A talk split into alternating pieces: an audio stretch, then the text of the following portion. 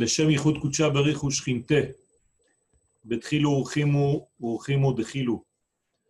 שמח לראות אתכם, אני רואה כמה פנים. אה, אנחנו בעזרת השם נעסוק בעניינו של חודש תמוז. אני יודע שעשינו את זה בגלגולים קודמים, ואנחנו ננסה לחדש בסייעתא דשמיא דברים שקיבלנו השנה כדי להראות כמה התורה היא בלתי גבולית, כמה התורה גדולה. ידוע לנו שכל חודש וחודש יש לו ריקוד, יש לו ניגון מיוחד ששייך לו. לכל חודש יש פרצוף. כפי שיש פרצופים לבני אדם, יש פרצופים לזמן. רבותיי, תסגרו את המיקרופונים, זה עושה רעש. תודה רבה. כל חודש וחודש הוא זמן. כלומר, הוא הזדמנות, הוא זימון של מדרגה מיוחדת שדרכה זורם הרצון של הקדוש ברוך הוא. תמיד כשאנחנו מדברים על גילוי, אנחנו לא מגלים אותו, אנחנו מגלים את רצונו. זהירות. אי אפשר לגלות את הקדוש ברוך הוא. אנחנו לא מתיימרים לגלות את הקדוש ברוך הוא. אנחנו כן מבקשים את מה שהוא מבקש, לגלות את שמו. שמו פירושו של דבר רצונו. ולכן כל חודש בפני עצמו, עם הגוון המיוחד לו, עם הפריזמה המיוחדת לו, עם המסך המיוחד, עם הוויברציה, עם ה vibe, עם המוזיקה, עם הצליל של כל חודש וחודש. זה סדר. זהו סדר קוסמי של חדירת הרצון האלוהי. Après, elle a le droit, ça aussi, elle a le droit de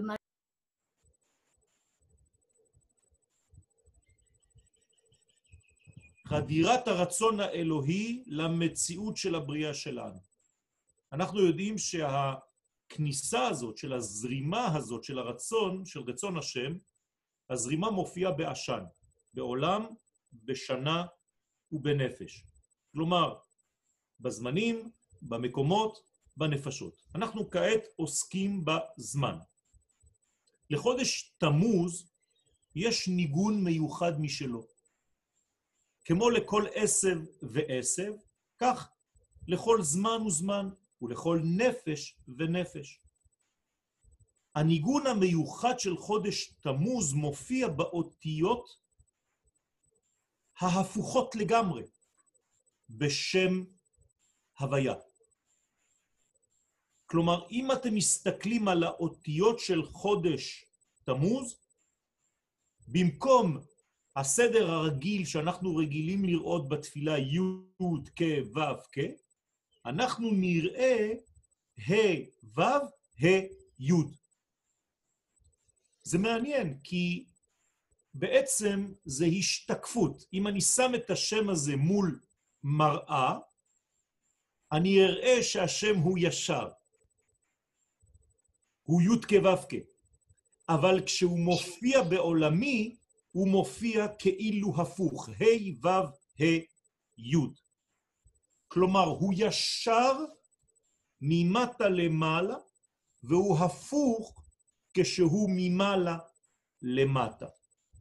הדבר הזה אומר דרשני, ותשימו את זה בפינה של המחשבה שלכם בינתיים.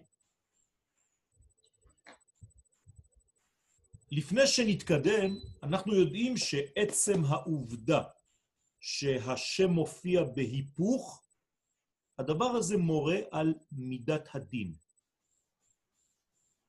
מה זה דין? זה לאו דווקא דברים שליליים, כן? מדובר בגבולות, מדובר כלי קבלה, מדובר באפשרות להכיל, להקשיב, לשמוע. וכאן מתחיל החידוש. הצירוף הזה, רבותיי, לא שייך להווה.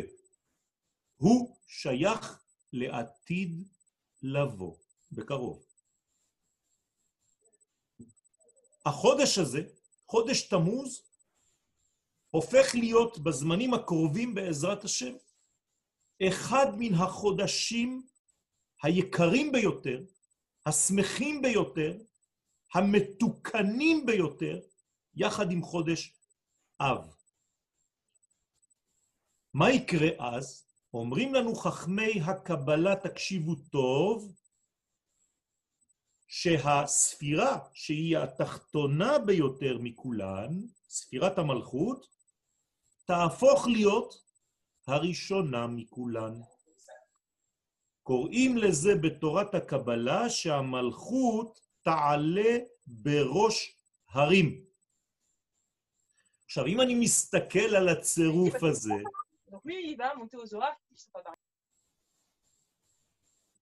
זה בדיוק מה שקורה.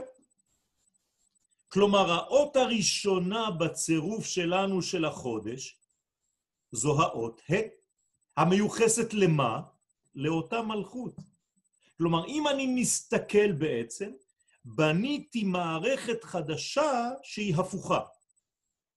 הכתר הופך להיות מלכות, ה', אחרי זה זעירן פין ו', אחרי זה ה' בינה, ואחרי זה י' חוכמה, עולם הפוך.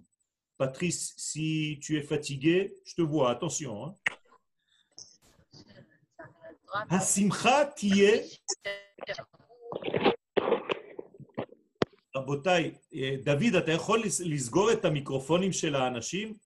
יואל, כשאנשים מצטרפים, אז זה עוד פתוח. אני מכבה משתיקה מיד כשהם נכנסים. אם אני אשתיק את כולם, אני אשתיק גם אותך. אני לא רוצה. אז בואו נשתוק כולם וזהו. בואו נשתוק כולם. זאת אומרת שאנחנו כאן הופכים את הסדר בכוונה תחילה. זו כוונה אלוהית, רבותיי, שלא תתבלבלו. האישה, כאן זה ישמח את הנשים, קרן, הנשים יהפכו להיות בעצם המדרגה העליונה בערך המדרגות בעולם. על זה אנחנו אומרים כבר היום בחופות, כשאנחנו מחתנים זוג, מה אנחנו אומרים שם? משמח החתן עם הכלה. מה זה עם הכלה? שמחה? היא. והוא כאילו מתלווה לשמחתה. לא אומרים משמח חתן וכלה, אלא החתן עם הכלה. הוא מצליח. זאת הברכה האחרונה. זאת אומרת שהכלה היא זו שתיתן כוח לחתן. הסדרים מתהפכים. רק שמה לעשות, עוד לא הגענו לזמן הזה, לאותה שמחה של המלכות, אבל זה קורה, זה מתקדם. אנחנו רואים את הבניין. אני יכול לתת לכם דוגמאות. האישה מקבלת הרבה יותר כוח בדור שלנו, ארץ ישראל חוזרת, גם היא אישה. כל המדרגות של הגילוי, התורה שבעל פה, גם זה צורות של נשים. הדיבור, האפשרות להתבטא, כל הדברים הללו, אלו בחינות נשיות שחוזרות והופכות להיות דומיננטיות בזמננו.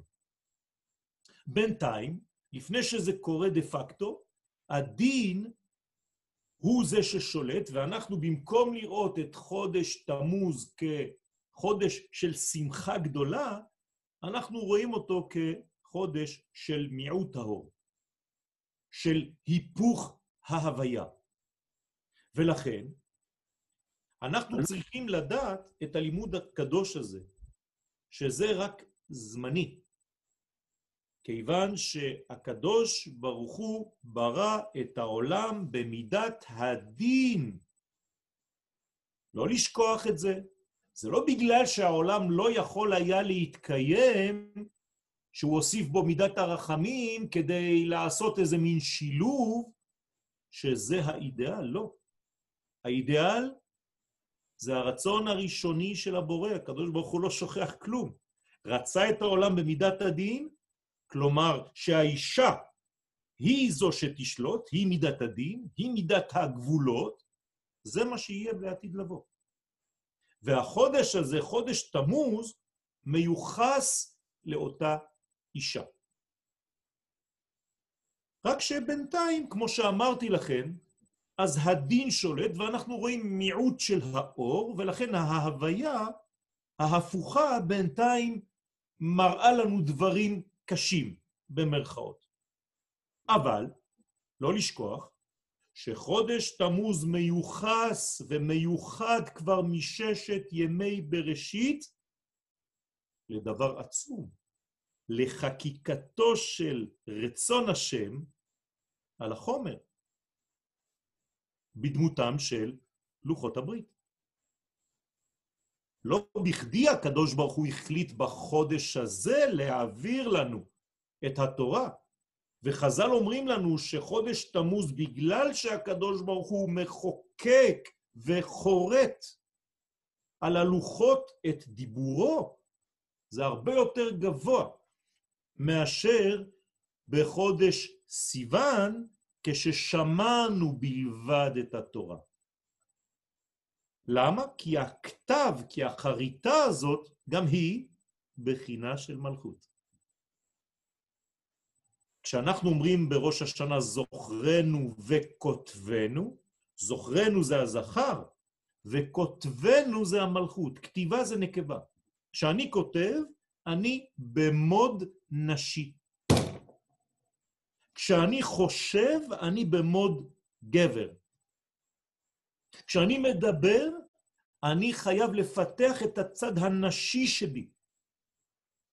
וככל שהדיבור שלי מדויק יותר, האישה שבתוכי מדויקת יותר, והיא בעצם קובעת את הגבולות.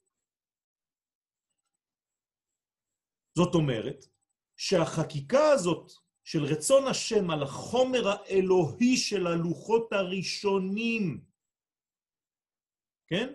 הזוג הזה, כלומר, דיבור אלוהי וחומר אלוהי, מתי זה היה? בזמן העולמי שלנו, בי"ז בתמוז. אלא שמה לעשות, זה לא צלח באותה עת, כיוון שיש כל מיני סיבות, אחת מהן היא ששלטה שם עין הרע. כמו שהיה בעולם של שבירת הכלים, שמדובר באורות שיצאו מן העיניים, לא בכדי. זהירות עם העיניים, רבותיי. בחודש הזה ובחודש הבא, תמוז ואב, מיוחסים לשתי העיניים. איך אנחנו רואים את האחר? איך אנחנו רואים את עצמנו? איך אנחנו רואים את ארצנו? איך אנחנו רואים את מדינתנו? איך אנחנו רואים את ילדינו? איך אנחנו רואים את הורינו? איך אנחנו רואים ורואים ורואים. זהירות רבותיי, הפגם החל בעיניים, ותרא כי טוב העץ למאכל וכי תאווה הוא לעיניים. המרגלים שתרו את ארץ ישראל בחודש הזה, תמוז, הלכו לאיבוד בגלל ולא תטורו אחרי לבבכם ואחרי עיניכם. אבל במקור, החודש הזה, תמוז, מיועד לתיקון של אותו מהלך שהזכרתי קודם בסייעתא דשמיא, אשת חיל עטרת בעלה. הופכת להיות בעצם עטרת כתר. ולכן צריך להבין גם המוצא של הצירוף הזה, שאמרנו ה' ו' ה' י' ששייך לחודש, הוא יוצא מפסוק מאוד מוזר, מאיפה? ממגילת אסתר, בסופי תיבות, שהמן אומר אותו שם, וכל זה, ה' בסוף, איננו ו', שווה ה', לי י'. ה' ו' ה' י'. שם בפשט, כאמור, המן מדבר.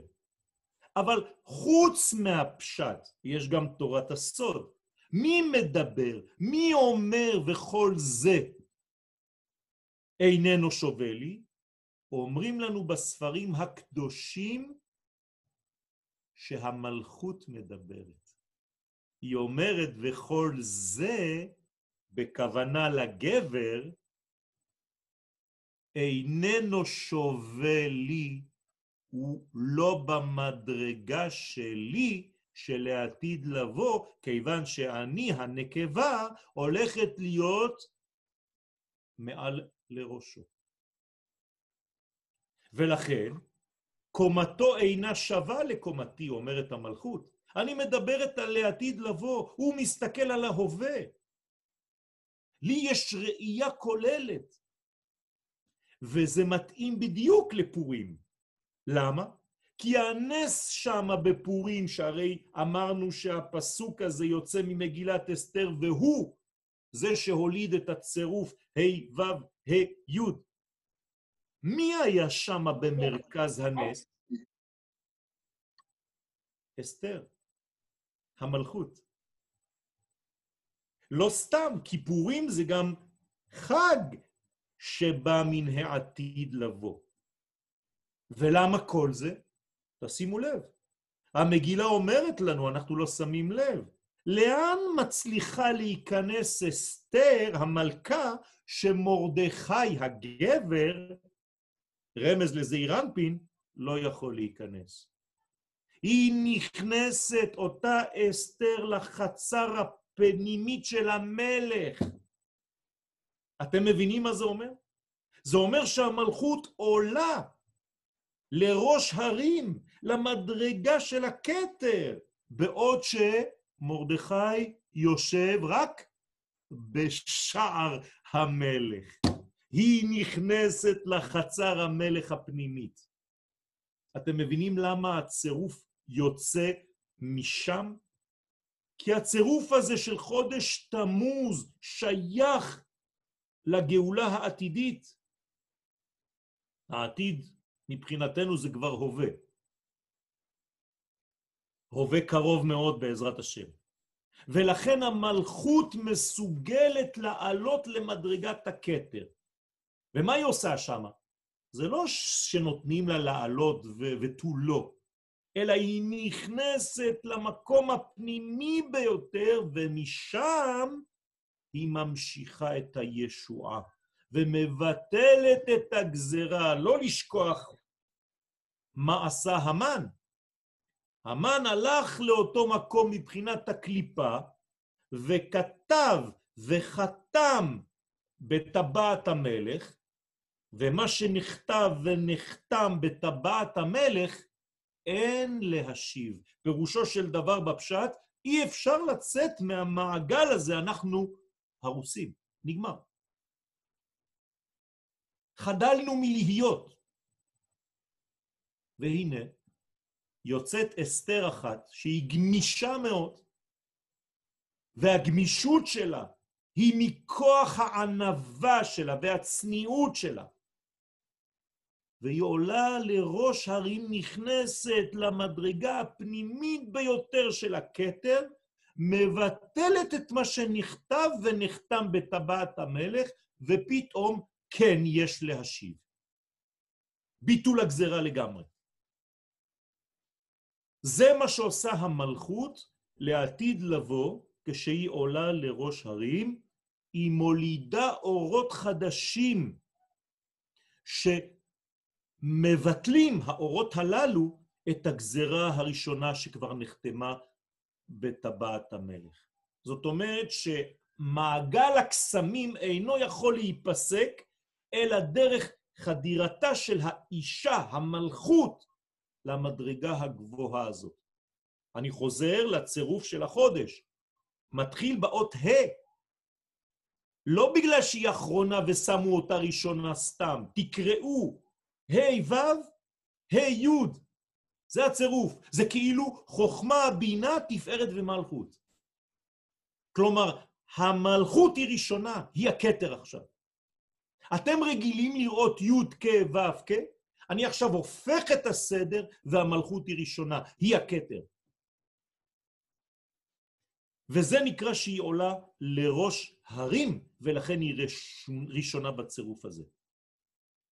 אמרתי קודם, אדם שאין לו מקום קבוע, מצד אחד הוא נראה כאדם אה, בלי קרקע, מצד שני הוא יכול להיות בכל מקום. זה כמו הג'וקר, אין לו מספר משלו. בגלל שאין לו מספר משלו והוא כאילו לא כלום, ליצן, הוא יכול להיות יותר גדול מכולם. והביטול הזה, רבותיי, ביחס לאורות העליונים, זה מה שנותן לנו כוח. בספרים הקדושים כתוב ששלמה המלך בזמנו, הכסף באותה תקופה היה כמו חול, מרוב שהיה כסף ואושר וזהב בעולם. אתם יודעים איך היה כל הזהב הזה? פשוט משה, רב... שלמה המלך, סליחה, היה לוקח כל מתכת והופך אותה לזהב. פשוט מאוד. אפשר לעשות את זה גם היום, רבותיי.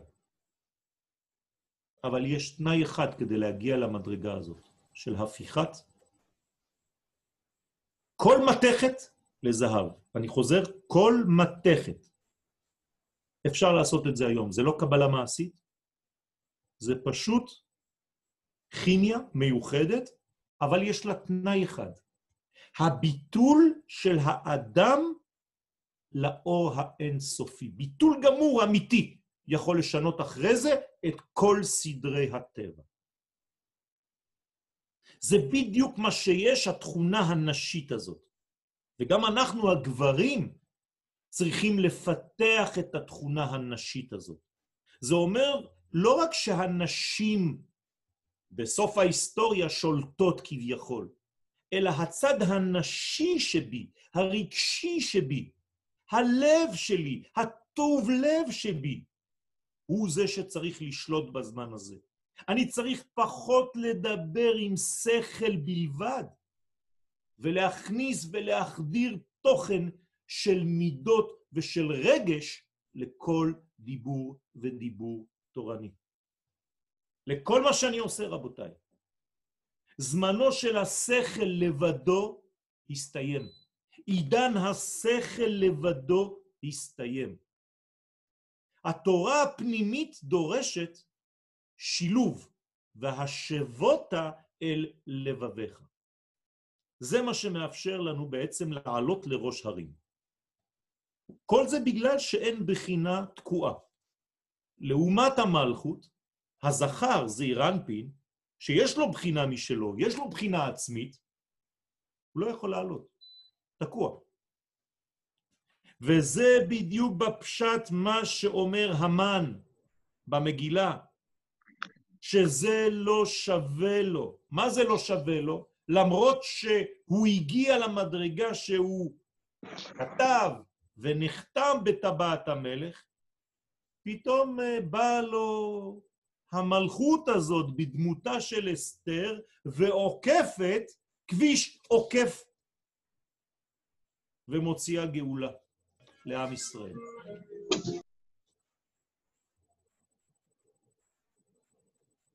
מה רצה לעשות? תשימו לב שזה קשור, ואני מזכיר כאן את ימי הפורים, כיוון שחודש תמוז קשור ביותר לחודש הזה. הוא מכשיר לחודש הזה, של כל מה שקרה שם.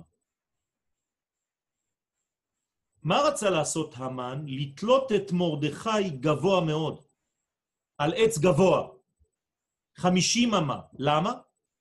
כי הוא ידע בחוכמתו הרשעה שאסתר לעתיד לבוא צריכה לעלות לראש הרים.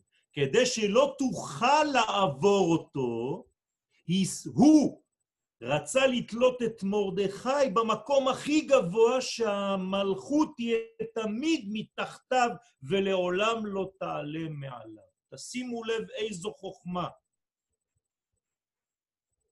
שלא תהיה מצב כזה של עטרת בעלה. זה מה שרצה לעשות המן בפנימיות הדברים.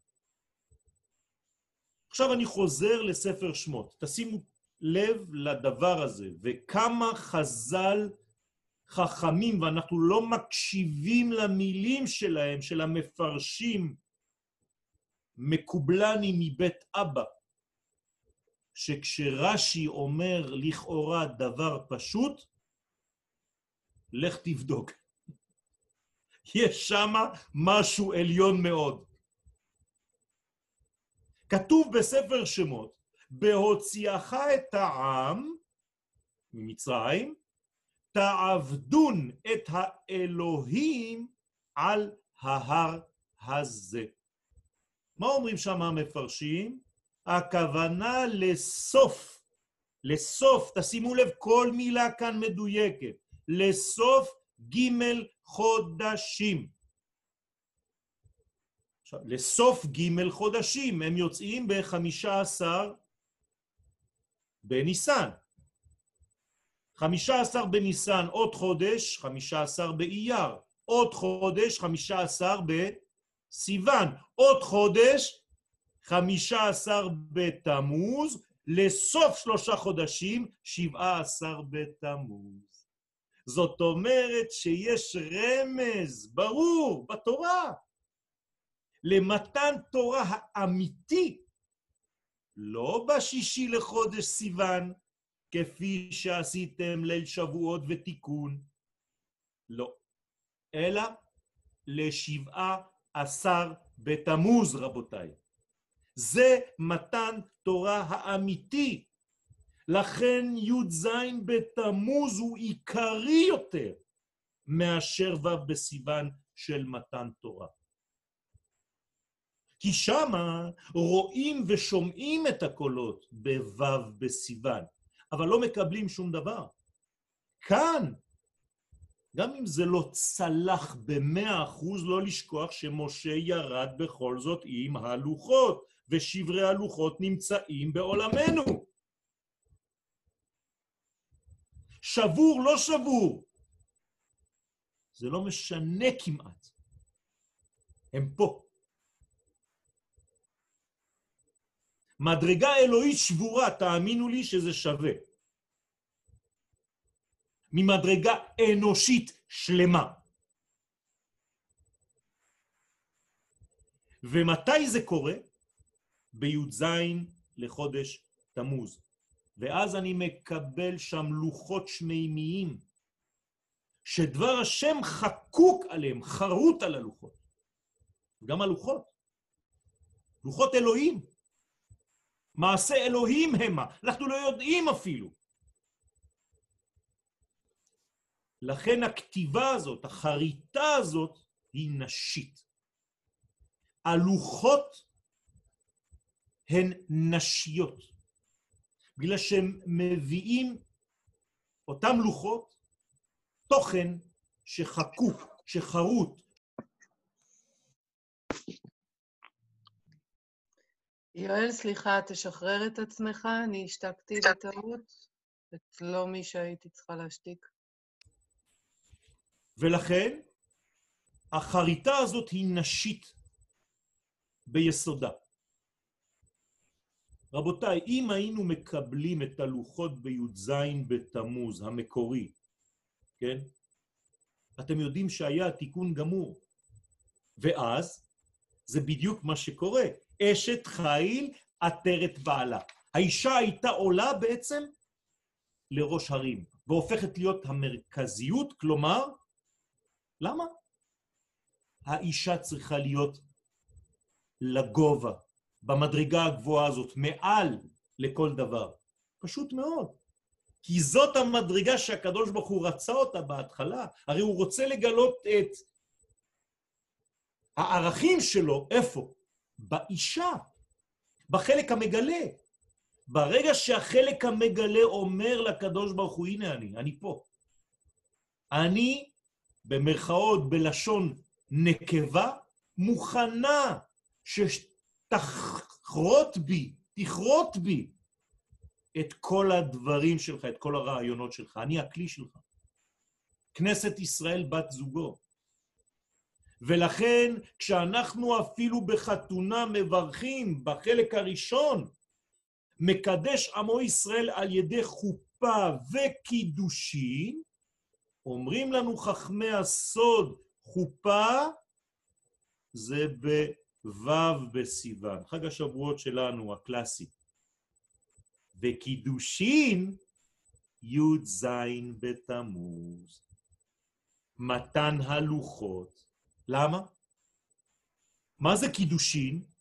קידושין, רבותיי, זה טבעת. הטבעת והאצבע. הטבעת והאצבע, תשימו לב, האישה, מה היא נותנת בעצם? את האצבע. זאת אומרת שבחתונה יש לנו מן העתיד לבוא, שהאישה הופכת להיות במרכאות משפיעה, כמו הזכר. היא נותנת את האצבע, את היושר, והוא הופך להיות מדרגה של מקבל, כי הוא יש לו טבעת. אתם חושבים שהוא מכניס את הטבעת לאצבע. לא. היא מכניסה את האצבע לטבעת. זאת אומרת שהיא מבחינת נותנת והוא מבחינה של מקבל. היא מושיטה את האצבע. זה נקרא מדרגה של עיגולים ויושר, כשהיושר הופך להיות בעצם מצד הנקבה. עכשיו אתם מבינים שהצירוף של החודש שלנו, ששם את הנקבה, את המלכות, את ההא הראשונה, במדרגה הראשונה, זה אומר שבעצם האישה שהייתה מקבלת במשך כל שנות ההיסטוריה, מה היא תהפוך להיות בזמן הגאולה? המשפיעה הגדולה ביותר. אם אני מרחיב את הרעיון, זה אומר שכנסת ישראל עד היום הייתה במוד של קבלה, לעתיד לבוא אנחנו הופכים להיות משפיעים. עוד מעט תראו לאן הדברים מגיעים. כלומר, הגבר נותן את הדבת שהוא הופך בעצם למצב של מקבל. ולפי זה, חודש תמוז הוא חודש של קידושין, של גילוי קדושה, ולכן שם הוויה הוא למפרע, הוא הפוך, הוא לא הפוך, הוא ישר. תלוי איך אתה מסתכל עליו. אם אתה מסתכל עליו ממעלה למטה, אתה רואה אותו הפוך, כי זה ה' ו' ה' י', אבל כשאתה שם מראה למטה, מה ההשתקפות מראה לך? י' כו' כאמיתי, למרות שמבחינתנו זה ה' ו' ה' י'. לכן אנחנו הופכים להיות בעצם משפיעים. ואז, מי הופך להיות מקבל? לא רק אומות העולם, אפילו הקדוש ברוך הוא בעצמו ביחס לכנסת ישראל. תבינו טוב לאן זה מגיע. ולכן בחודש הזה אנחנו מתכוננים לקידושין בטבעת, להמשיך את הבחינה של אשת חיל, עטרת בעלה. והבחינה הזאת מורה על עולם התיקון הגמור. ולפי מה שאני אומר לכם עכשיו, תרשמו לכם את זה. החודש שבו התיקון הוא המושלם ביותר, ושם הוויה הוא המושלם ביותר, הוא דווקא חודש תמוז. לא של הזמן שלנו, כי אנחנו עדיין בדינים ואנחנו רואים את כל מה שקרה בהיסטוריה שלנו, בגלל שעוד לא הגענו למדרגה הזאת, אבל לעתיד לבוא, זה הצירוף המנצח. ולכן החודש הזה הופך להיות ששון ושמחה. יש קושייה שמקשה המטה משה, פרשן. הוא אומר למה בדברי הנביאים אף פעם לא מדברים על שמחת הכלה, תמיד מס... מדברים על השמחה של החתן. עכשיו זה מובן. המלכות עולה כל כך גבוה, שבמקום שהיא עולה, מה אין? אין שמחה. יש עונג. זה כל כך גבוה שהשמחה כבר לא רלוונטית שם. הגבר שלא יכול לעלות כל כך, אצלו יש רק שמחה. הוא לא יכול להגיע למדרגה של עונג. זה כמו שבת. בשבת אתם שומעים משהו על השמחה? לא. שבת זה עונג שבת. למה? כי זה מדרגה של כתר. ולכן כשאנחנו אומרים שהזכר הוא שמח, זה לאו דווקא בגלל עליונותו, להפך, זה בגלל שהוא לא יכול לעלות עד למדרגה שכבר השמחה שם מסתיימת ומתחילה מדרגה של עונג. אני מקווה שהשיעור לא כל כך קשה לכם. אני רק הופך לכם כאן את הסדרים, שתבינו שמה שנראה לנו היום, ולכן אמרתי לכם, שכל הבניין הוא בניין של עיניים, של ראייה, של זווית ראייה, ואם אני לא מתקן את זווית הראייה שלי, אני יכול להישאר באילוזיה. כן, בעברית זה מצחיק. אילו זה היה, אילוזיה. זה לא. אבל זה נראה כאילו. אז האילוזיה הזאת יכולה לדרבן ולהכניס אותנו למצב של דיכאון. שומעים תמוז אב, יש פתאום איזה מין רמה, כן? כמו שאומרים האשכנזים, כן? שמתלבשת על האדם, וזה לא נכון. זה לא נכון. פשוט אנחנו מסוגלים בחודש הזה לעלות לכתר. בוודאי שעצם הקבלה של השם מכנסת ישראל זה עדיין נחשב מבחינתו כנתינה. הוא נותן לה לתת, אבל הוא בסופו של דבר מקבל, זו השמחה שלו. זה הנקרא שהשמחה במעונו, העונג יותר גבוה מהמעון. ולכן החודש הזה, תמוז, הוא החודש שהלכו בו המרגלים לתור את הארץ, לא לשכוח, הם יצאו לתור את הארץ בסוף חודש סיוון. בכ"ט, ב-29 לחודש שעבר, והם חזרו בתשעה באב, 40 יום.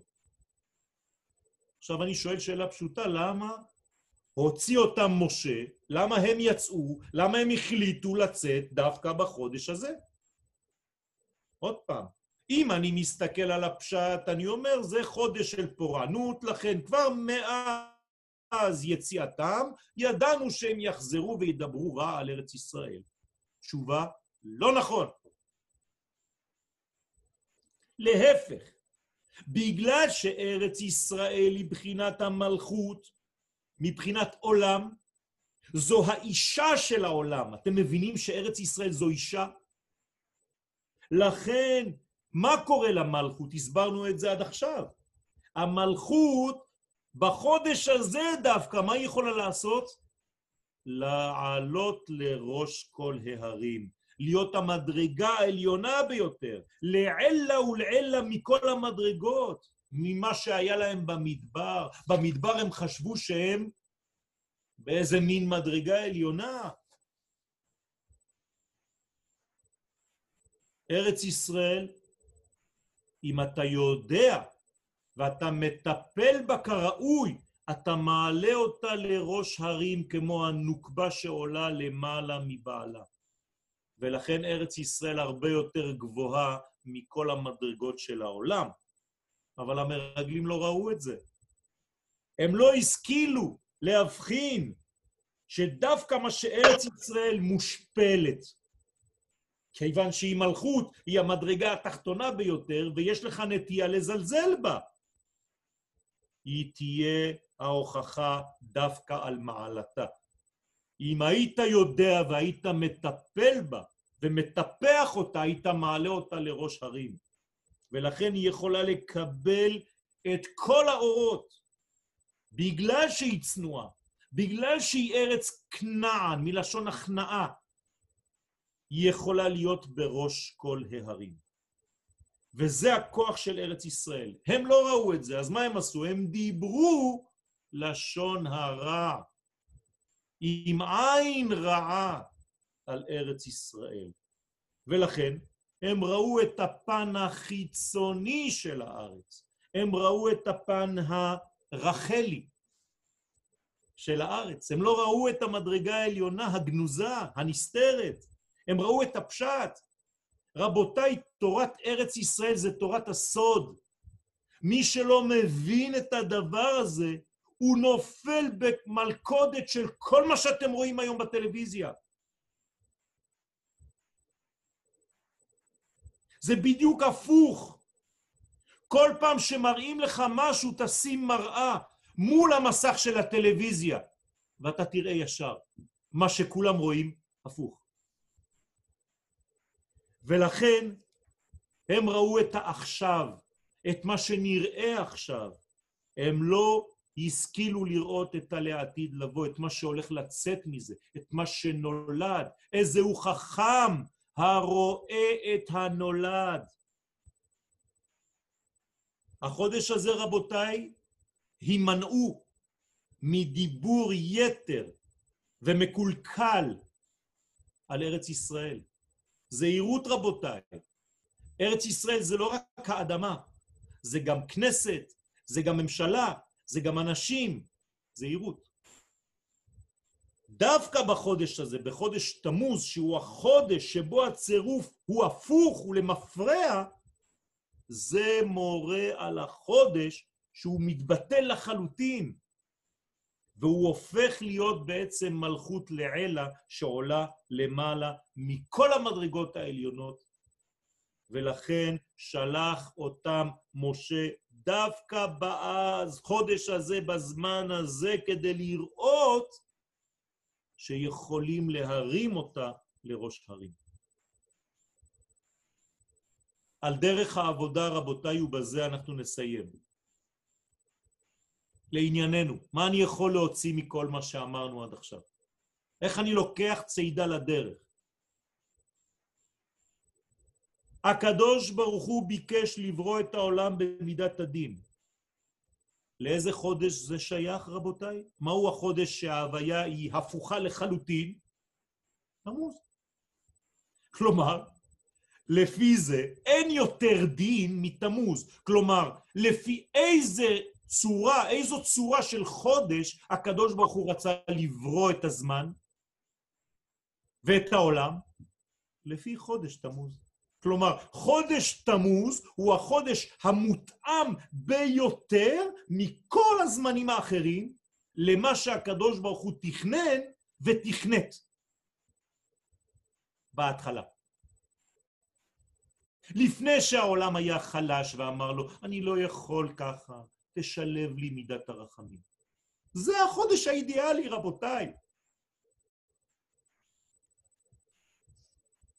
ולעתיד לבוא, זה מה שיקרה. זאת אומרת שההנהגה תהיה הנהגת האמת, הדין, כמו שהיה בתחילת המחשבה. הקדוש ברוך הוא לא מוותר. כל האומר הקדוש ברוך הוא ותרן, יוותרו מעב. הקדוש ברוך הוא לא מוותר על הרעיון שלו, הקדוש ברוך הוא לא מוותר על הלוחות הראשונים. הקדוש ברוך הוא לא מוותר על חודש תמוז. תשימו לב, אני אומר לכם כל הדברים שקשורים לאותו חודש. ולכן, ההנהגה של הדין היא ממטה למעלה, ולא ממעלה למטה. אתם יודעים שדין זה אור חוזר, זה כלי קיבול. האור החוזר הוא כלי לאור הישר, נכון? בסופו של דבר, מה אנחנו רוצים בעולם הזה? להפוך להיות כלים. כלים זה מידת הדין. כלומר, החודש הזה, תמוז, הוא הכלי הכי טוב שיכולים לעשות ולבנות כדי להכיל את האור האלוהי. ולכן הוא בחר בחודש הזה כדי להוריד לנו את החומר של הלוחות, עם הדיבור האלוהי. והוא רצה לברוא את העולם במידה שמתאימה למידת הדין של חודש תמוז. וזה נקרא בעצם יושב תהילות ישראל. מה זה יושב תהילות ישראל? שאנחנו נהפוך להיות משפיעים אפילו למדרגה של קודשא בריחו. רבותיי, זה תענוג של הקדוש ברוך הוא שאין כמותו. אמרתי לכם, הרבה יותר משמחה. זה כבר עונג. ולכן זה מורה ששם הוויה הוא לא כסדרו, לא יכול להיות כסדרו. כי אם הוא כסדרו, מה זה אומר? שהוא יורד. אבל איפה אנחנו בסיפור הזה? אתם זוכרים שהגאולה של ניסן, עם כל הגודל שלה, היא לא רלוונטית לעתיד לבוא. לא יאמר עוד חי השם אשר הוציא אותנו מארץ מצרים. זה פסה. אז מה כן? גאולה אחרת, שבה ממטה למעלה, ממדרגת ההיפוך של האותיות, לא עוד י' כ' ו' כ', אלא ה' ו' ה' י', תמוז. הפכתי לכם את הכל, רבותיי. אני מקווה שלא בלבלתי אתכם. התחתונים הופכים להיות בזמנים שלנו למשפיעים, והעליונים יהפכו למקבלים. זוהי תכונתו האמיתית של החודש הזה, ואם נשכיל ונהפוך להיות נותנים לקדוש ברוך הוא במקום כל הזמן לעשות תנועה גם בתפילות שלנו, של רק מקבלים, מקבלים, מקבלים, מקבלים. תן, תן, תן, תן. בואו נהפוך את הסדר הזה. קדוש ברוך הוא, אנחנו עכשיו נותנים לך. אנחנו הופכים להיות הנותן, למרות שאנחנו נקבה אחת גדולה. רבותיי, זה התיקון האמיתי. זה התיקון העמוק, הפנימי ביותר. במקום להיות במצב של קבלה, אנחנו הופכים את הקבלה שלנו לנתינה. לקבל על מנת להשפיע. הנה הסוד האמיתי בחודש תמוז. לא סתם סלוגן, שאני הופך את הקבלה שלי לנתינה. זו הבחינה המנצחת של החודש הזה. ולכן, כל מה שהזכרנו כאן, ויש הרבה נושאים, אני לא יודע אם שמתם לב, כל הנושאים האלה של הראייה הנכונה של ארץ ישראל, של המרגלים, של חטא העגל שלא הזכרנו, אבל זה היה גם כן קשור לשבירת הלוחות, כל הסיפורים הללו דורשים מאיתנו הפיכה של המצב ממקבלים למשפיעים. ברגע שנהפוך להיות משפיעים, המלכות תהפוך להיות איזו ספירה? כתר. זה מה שאנחנו מבקשים. ברגע שהמלכות היא כתר, אז יש כתר מלוכה. זה מלך המשיח. אתם חושבים שזה סתם איזה איש שירד לנו מהשמיים? לא, הוא חייב לצמוח מן הארץ. את צמח דוד עבדך מהרה תצמיח ממטה למעלה. ואנחנו היום אמורים להצמיח אותו.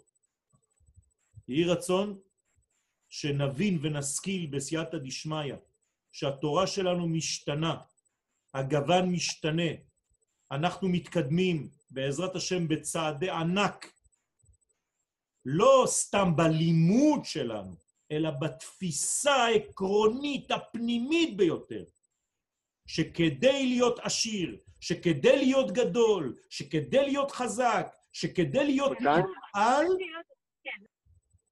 אנחנו צריכים להפוך לנותנים, למשפיעים. יהי רצון שנזכה לכך שברגע שנפנים את הרעיון הגדול הזה, אין ספק שמצד שני תהיה גם קבלה, של הרצון שלנו להשפיע. וזה בעצם הגאולה השלמה. אני ממש מודה לכם על ההיענות.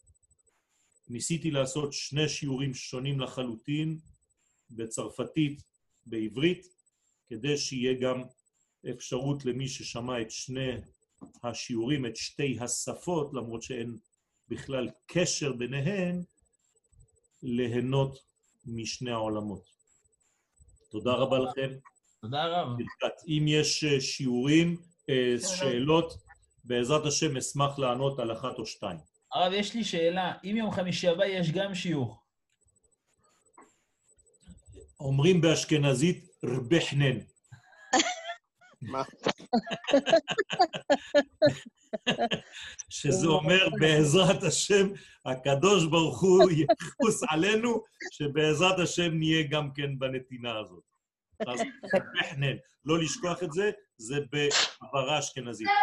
והיום בלילה? היום בלילה יש שיעור? לא, היום בלילה לא יהיה שיעור, רבחנן עלינה. זה עוד יותר, זה עוד שלב. תודה אה, הרב, רבה יש- לכם. אה, יש מה? פה שתי שאלות בצ'אט, אה, אחת של קרן, אחת של דניאל, אתם רוצים לשאול? או שאני אקריא? תקחי, תקחי, אסנת, עדיף. הוא ענה כבר על השאלות האלה. ענה על נכון. השאלות? אנא, אנא. מעולה. ברוך השם, מושלם. ישתבח שמו. רבותיי, הרב, תודה רבה על הכל. רבת, רבותיי, תשמעו טוב, אנחנו בתהליך רציני. זה, זה לא בדיחה, זו לא בדיחה, רבותיי.